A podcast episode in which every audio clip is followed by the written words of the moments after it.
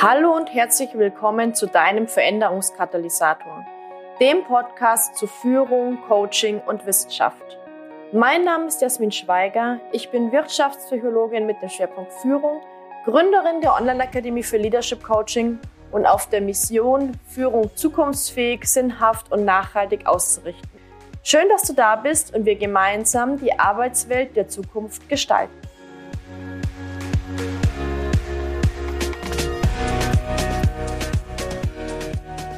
Herzlich willkommen zu einer neuen Folge des Veränderungskatalysators.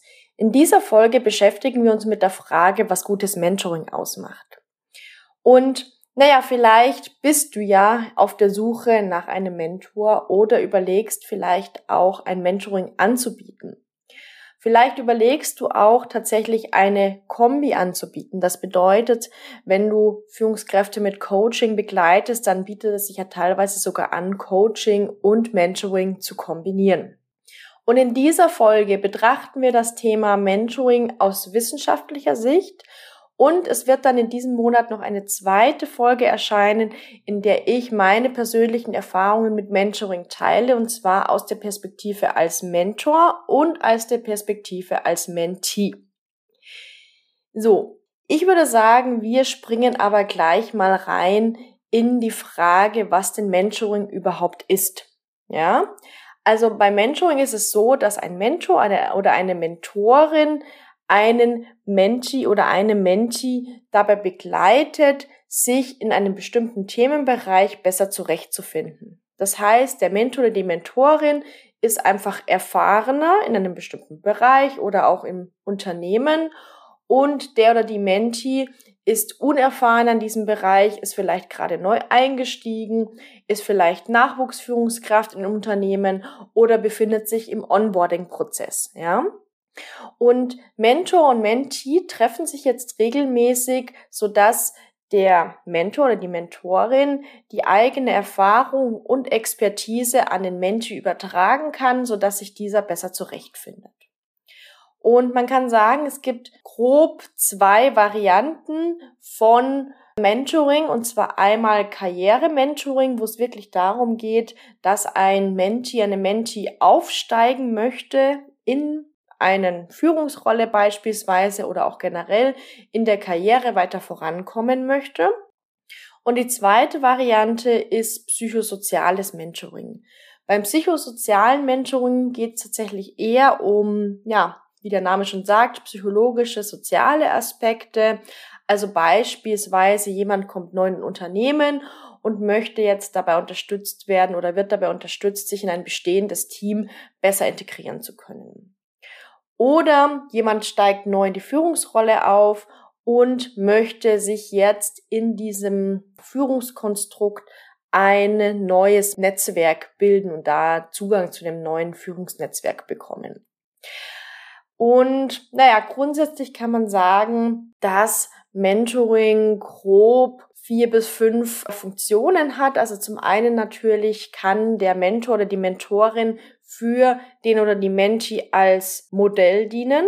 Ja, also sozusagen als, als Vorbild für jemanden, der schon dort ist, wo der oder die Menti hinkommen möchte, für jemanden, den man sich vielleicht auch einfach als Vorbild nehmen kann. Dann eine zweite Funktion kann sein, dass der Mentor, die Mentorin den Mentee bei Problemen unterstützt, also zum Beispiel Problemen, die aufkommen, wenn man eben sagt, okay, ich möchte jetzt den nächsten Karriereschritt gehen oder Problemen, die aufkommen, wenn es darum geht, sich in ein neues Netzwerk oder ein neues Team zu integrieren. In der Organisation ist es auch so, dass natürlich Mentoring auch dazu dienen kann, dass ja, ich sag mal so implizite, unausgesprochene Normen, also so eine Organisationskultur deutlicher wird. Ja, weil diese, diese impliziten, unausgesprochenen Normen, die sind ja nicht irgendwo festgeschrieben, wie der Name schon sagt. Das heißt, die sind jetzt für jemanden, der neu reinkommt, der von außen reinkommt, der vielleicht auch neu aufsteigt, nicht, ja, nicht greifbar, nicht verständlich. Wie verhalte ich mich denn jetzt in dieser Organisation zum Beispiel, wenn ich Kritik äußere? Oder wie verhalte ich mich denn jetzt in einem Meeting mit höherrangigen Managerinnen und Managern? Und genau, und Mentoring kann da eben auch dazu dienen, diese impliziten Normen dementsprechend zu übertragen und zugänglicher zu machen. Ja, weil es ist ja ganz oft so, dass wenn jemand eine neue Organisation kommt, dass man sich da erstmal so ein bisschen einfühlen muss, beziehungsweise wenn man jetzt aufsteigt, sage ich mal, vom Mitarbeiter, Mitarbeiterin in eine Führungsrolle, dass da auf einmal neue, unausgesprochene Regeln gelten, die von außen nicht sichtbar sind. Eine weitere Funktion kann es eben auch sein, dass das Mentoring dabei unterstützen kann, neue Netzwerke dann auch in diesem Bereich zu bilden. Also indem zum Beispiel der Mentor oder die Mentorin, dem Mentee zu relevanten Meetings, zu relevanten Treffen mitnimmt. Das heißt, da spielt natürlich auch so ein mikropolitischer Aspekt rein. Ja, weil natürlich ganz oft ist es so, dass Chancen, Projekte, Positionen vielleicht sogar eher im Netzwerk vergeben werden als durch eine offizielle Ausschreibung und da natürlich dieses Hineinkommen in ein neues Netzwerk super, super hilfreich sein kann und super hilfreich auch ist. Genau, so, im Führungskräfte-Mentoring ist es jetzt also so, dass man sagen kann, der Mentor, die Mentorin hat dementsprechend Erfahrung in der Führung und gibt diese Erfahrung in der Führung an den Mentee oder die Mentee weiter. Es ist meistens wahrscheinlich sogar ein Karriere-Mentoring-Aspekt dabei, weil es ja um einen Aufstieg geht, der jetzt ansteht oder der gerade hinter sich gebracht wird, wo es aber jetzt rein darum geht, vielleicht auch in diese neue Rolle reinzukommen, wo neue Fragen auftreten. Und natürlich so das psychosoziale Mentoring, was ich gerade schon gesagt habe, wirklich jetzt in diesen neuen Kollegenkreis anzukommen, in diesem neuen Netzwerk anzukommen und sich da auch dementsprechend ein, ja, ein erweitertes Netzwerk aufzubauen. Das heißt, wenn du überlegst, Coaching und Mentoring zu kombinieren, dann kannst du dich einfach mal fragen, was kannst du da bieten? Also kannst du da eventuell als Modell dienen? Kannst du da bei Problemen Hilfestellung leisten? Kannst du vielleicht, wenn du in einer Organisation tätig bist, Zugang zu einem impliziten Regelwerk, zu einer impliziten Organisationskultur bieten oder kannst du vielleicht auch den Zugang zu neuen Netzwerken bieten. Also das muss natürlich nicht alles der Fall sein, aber überleg einfach mal da, was dir da wichtig ist, was du damit einbringen kannst und auf der anderen Seite, wenn du sagst, du möchtest an einem Mentoring teilnehmen, was du brauchst. Ja, also was dir da fehlt und was du dir da wünschst. So, und jetzt möchte ich an dieser Stelle auf eine Studie eingehen, von Julie Gannon. Wir haben diese Studie auch in den Show Notes verlinkt, also schau da gerne mal rein. Und für diese Studie wurden HR-Experten, Expertinnen in internationalen Firmen interviewt. Das heißt, bei dieser Studie ging es ganz konkret darum, wenn jetzt Manager, Managerinnen gerade in der internationalen Firma aufsteigen oder vielleicht auch Projekte wechseln, Teams wechseln, Abteilungen wechseln, dass dann natürlich eine gewisse Mobilität erwartet wird. Ja, also Mobilität in dem Sinne, dass ich in einem internationalen Firma natürlich zum einen auf einmal in einem ganz anderen Land tätig werden kann oder in dem Sinne auch natürlich durch Aufstieg auf einmal in einem ganz anderen Kollegenkreis tätig werden darf. So. Und bei dieser Interviewstudie ja, kam heraus, dass zum einen von Manager, Managerinnen oftmals noch erwartet wird, dass sie ihr soziales Netzwerk selbst mitbringen. Das heißt, in vielen Firmen wird tatsächlich noch erwartet, dass Managerinnen, Manager, Führungskräfte in der Lage sind, sich dieses soziale Netzwerk selbst aufzubauen. Das heißt, dass das dann in, ja, häufig gar nicht unbedingt ein formales Mentoring-Programm gibt. Und das ist jetzt der spannende Teil. Denn Julie Gannon unterscheidet zwischen formellem und informellem Mentoring. Das heißt, formelles Mentoring wäre tatsächlich ein Mentoring-Programm, das jetzt zum Beispiel eine Organisation aufsetzt, wo es wirklich darum geht, zum Beispiel neue Führungskräfte, zum Beispiel neue Manager oder Managerinnen dabei zu unterstützen, in diese neue Rolle reinzukommen oder eben diesen Zugang zu diesem sozialen Netzwerk zu bekommen. Auf der anderen Seite informelles Mentoring ist sozusagen eher ein Mentoring, bei dem sich Mentor, Mentorin und Mentee entweder selbst finden, sich das vielleicht sogar zufällig entwickelt oder halt dementsprechend vielleicht auch ein Mentee jemanden anderen anfragt, kannst du mich nicht hier mit Mentoring begleiten, in dem Sinne auch protegieren, ja, also ein bisschen die Hand über mich halten und mich dabei unterstützen und dementsprechend, ja, mich, mich auf diesem Weg in diese neue Rolle oder diese neue Aufgabe zu begleiten. Und naja, du kannst jetzt mal für dich überlegen, in welchem Kontext du vielleicht sogar schon mit Mentoring Kontakt hattest, also ob das eher formelles Mentoring war oder ob das eher informelles Mentoring war. Bei dieser Studie kam zum Beispiel auch raus, dass viele Managerinnen und Manager auch angeben, dass sie es schätzen, von mehreren Mentoren, Mentorinnen begleitet zu werden, ja, weil natürlich so eine Perspektivenvielfalt auch reinkommt. Und was ich auch nochmal ganz spannend finde, dass gerade Organisationen, die auf Diversität den Fokus legen, die auch darauf den Fokus legen, dass eben das Commitment hochgehalten wird, also dementsprechend eine niedrige Fluktuation vorhanden ist, dass organisationales Commitment gestärkt wird, dass Diversität gestärkt wird und Organisationen, in denen auch, naja, der Mentoring-Erfolg gemessen wird, ja, dass in diesen Organisationen eher formale Mentoring-Programme aufgesetzt werden und dementsprechend auch formale Mentoring-Programme aufgesetzt werden in dem Sinne, dass zum Beispiel auch dieser Sozialisationsaspekt, also dieser, ich sage mal, diese soziale Mobilität hier auch unterstützt und begleitet wird. Also da kannst du ja auch nochmal überlegen, welche Erfahrungen du da gemacht hast und ob da vielleicht solche Aspekte auch mit reingespielt haben. Jetzt schauen wir uns zum Abschluss doch nochmal gemeinsam an, was denn letztendlich zu effektivem Mentoring führt. Und ich berufe mich da auf ein Video vom Professor Dr. Canning, also schaut das gerne mal an. Wir haben das wie alle Quellen in den Show Notes hier verlinkt. Und der hat sich auch nochmal angeschaut, wirklich auf der Basis von verschiedenen Metastudien, was denn letztendlich zu effektivem Mentoring führt. Also was führt zu wirksamem Mentoring? Das ist ja letztendlich das, was gutes Mentoring ausmacht. Also wenn wir uns mit gutem Mentoring beschäftigen, beschäftigen wir uns eigentlich mit wirksamem Mentoring. Mentoring, das zum Erfolg führt.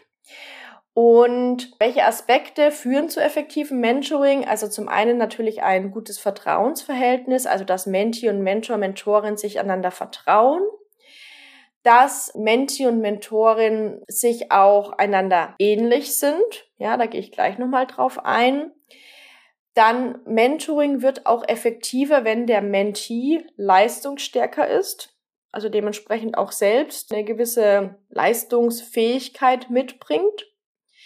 Mentoring wird auch effektiver, wenn man sich häufiger trifft. Also das bedeutet nicht nur einmal im Quartal, sondern vielleicht jeden Monat, vielleicht alle zwei Wochen. Also durch die Häufigkeit kann eben die Wirksamkeit von Mentoring gesteigert werden.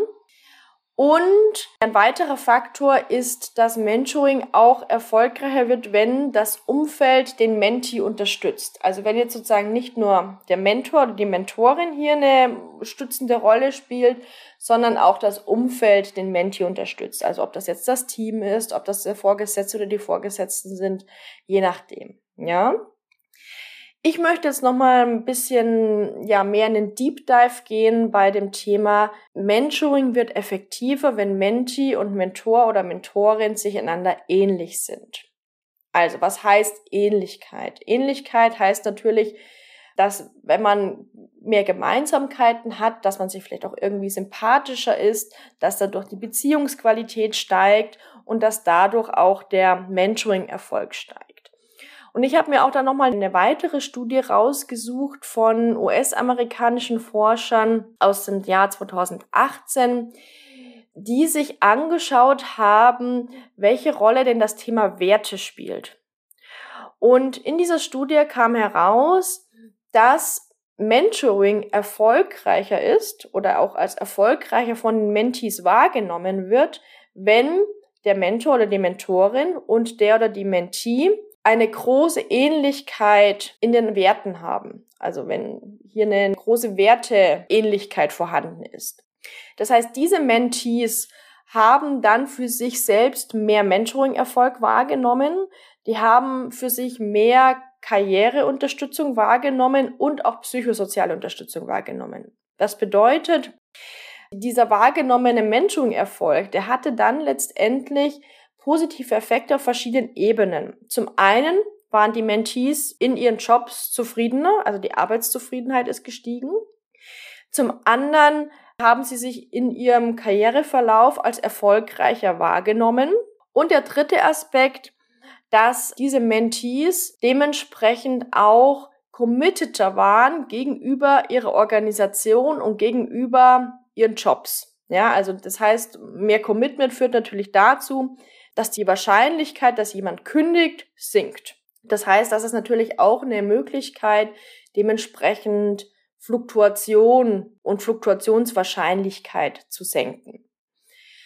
Und was heißt das jetzt letztendlich, wenn ich jetzt ein Match zwischen Mentor, Mentorin und Mentee machen will, ja, dann ist es sinnvoll, tatsächlich hier die Werte abzugleichen, ja. Also das bedeutet, besteht hier eine Wertähnlichkeit zwischen Mentee und Mentor, Mentorin. Grundsätzlich muss man aber sagen, dass aus wissenschaftlicher Sicht Mentoring zwar grundsätzlich positive Effekte erzielt, aber insgesamt nur, na, nur geringe Effekte. Das heißt, der Effekt von Mentoring, der Hebel, der durch Mentoring erreicht wird, ist jetzt nicht so groß und nicht so hoch wie bei anderen, sag mal, Personalentwicklungsmaßnahmen wie jetzt zum Beispiel Coaching. Dennoch gibt es ja bestimmte Aspekte, auf die man achten kann, sodass Mentoring erfolgreicher wird. Also ein paar Dinge habe ich jetzt schon genannt. Man könnte noch darauf achten, dass eben Mentoring freiwillig ist. Ja, das heißt, durch diese Freiwilligkeit wird natürlich dieses Vertrauensverhältnis gestärkt. Dass Mentoring auch über einen längeren Zeitraum ist, also nicht nur, ich sage mal, ein, zwei, drei Monate, sondern tatsächlich über einen längeren Zeitraum von einem halben Jahr, einem Jahr, vielleicht sogar auch mehreren Jahren, dass Menti und Mentor, Mentorin sich eventuell gegenseitig frei wählen oder dass zumindest hier darauf geachtet wird, dass ja, die sich vielleicht ähnlicher sind, dass eine Werteähnlichkeit vorhanden ist und dass dementsprechend alles dafür getan wird, dass die Beziehungsqualität auch hoch ist. Und ein weiterer Aspekt, auf den man achten kann, ist natürlich, dass man das Mentoring durch weitere flankierende Maßnahmen unterstützt. Wie jetzt zum Beispiel, dass man die direkte Führungskraft einbindet, dass man vielleicht sogar noch Coaching mit einbindet. Dazu werde ich auch in der anderen Podcast-Folge zum Thema Mentoring dann nochmal drauf eingehen. Das heißt, einfach weitere Personalentwicklungsmaßnahmen begleitend einsetzt. Ganz zum Schluss habe ich jetzt nochmal einige Reflexionsfragen für dich. Und zwar kannst du nochmal für dich überlegen, wo kann denn jetzt Mentoring in deinem Arbeitsbereich zum Einsatz kommen? Also entweder wo du Mentee bist oder wo du Mentor oder Mentorin bist. Und gerade auch, wenn du sagst, du möchtest als Mentor oder Mentorin tätig werden, wie kannst du da alleine durch das Aufsetzen eines Mentoring-Angebots, alleine durch das Aufsetzen eines Mentoring-Programms dafür sorgen, dass der Mentoring-Erfolg wahrscheinlicher wird? Wie kannst du da auch begleitend unterstützen, sodass der oder die Mentee ihr Ziel auch erreicht? Und welche flankierenden, welche unterstützenden Maßnahmen sind vielleicht noch zusätzlich hilfreich, um diesen Mentoring-Erfolg wahrscheinlicher zu machen? Also denk da gerne nochmal drüber nach. Wir werden die Fragen auch nochmal in den Show Notes teilen. Und ich bin gespannt, welche Gedanken du dazu hast. Ich hoffe, du hast heute einige Impulse auch für dich mitgenommen. Schreib mir gerne einen Kommentar zu den Podcast-Folgen und wir freuen uns natürlich auch, wenn du den Podcast bewertest, weil das eigentlich letztendlich dazu führt, dass mehr Leute auf den Podcast aufmerksam werden und sich natürlich hier unsere Arbeit und Energie, die wir da reinstecken, auch noch an mehr Leute erreicht. Ja, vielen lieben Dank, dass du heute dabei warst. und wir sehen uns dann oder wir hören uns dann wieder für eine zweite Folge zum Thema Mentoring, wo ich meine persönlichen Erfahrungen teile. Bis dahin, alles Gute.